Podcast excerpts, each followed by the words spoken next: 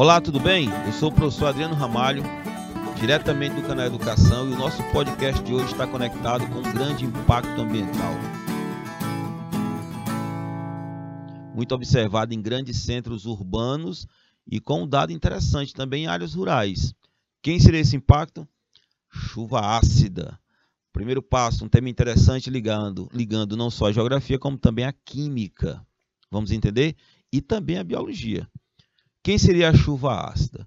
A chuva ácida é um impacto causado pela alteração do pH da água. O pH da água. Uma água em estado neutro, ele tem um pH 7, mais um ciclo hidrológico. Para quem não lembra, o ciclo hidrológico é todo esse cenário onde a água evapora, condensa. Quando as nuvens estão bem saturadas, nós temos de volta essa água na forma de precipitação fácil. Como seria a chuva ácida? Seria a contaminação desse ciclo da água. Como é que a gente reconhece esse problema? Principalmente em áreas industriais. Por que em áreas industriais? Porque você vai ter uma maior liberação de, por exemplo, o enxofre, dióxido de carbono, muitos desses gases lançados em maior escala nas áreas urbanas e industriais mas com um ponto bem interessante, muito interessante mesmo. Chuva ácida não ocorre somente em áreas urbanas. Chuva ácida também tem uma grande incidência em áreas rurais. Mas se nós não temos indústrias nas áreas rurais, por que ocorrência de chuva ácida? Vamos entender. A circulação atmosférica faz com que massas de ar contaminadas em áreas industriais sejam levados para áreas distantes, chegando às áreas mais rurais. Contexto interessante que não pode ser, não pode passar desapercebido. Não temos apenas chuva ácida em áreas urbanas, temos chuva ácida também em áreas rurais. Quem seriam os grandes hoje no mundo causadores dessas grandes concentrações de chuva ácida? Estados Unidos, a União Europeia, a China, o Japão, países que têm grandes parques industriais concentrados.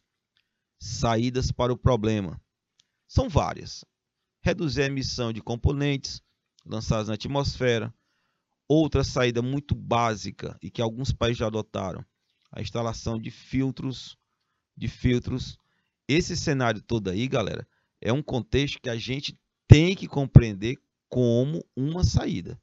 Se você entende que é possível instalar um filtro em uma indústria, você sabe que é uma saída. Mas as grandes nações, os grandes grupos empresariais não reconhecem como uma saída. É a polêmica. Sabemos dos impactos, sabemos de todo esse contexto, mas as grandes nações, os grandes contextos industriais, os grandes grupos multinacionais não conseguem ver essa saída. Mas está visível. Consequências: redução da fauna, da flora, acidificação dos lagos. Gigantescos lagos perdem totalmente a sua vida com a chegada, com a precipitação de uma chuva ácida. Outro ponto bem interessante: monumentos históricos perdem a feição porque eles acabam sendo degradados, destruídos, dilapidados pela chuva ácida. pH de uma chuva ácida geralmente abaixo de 4,5.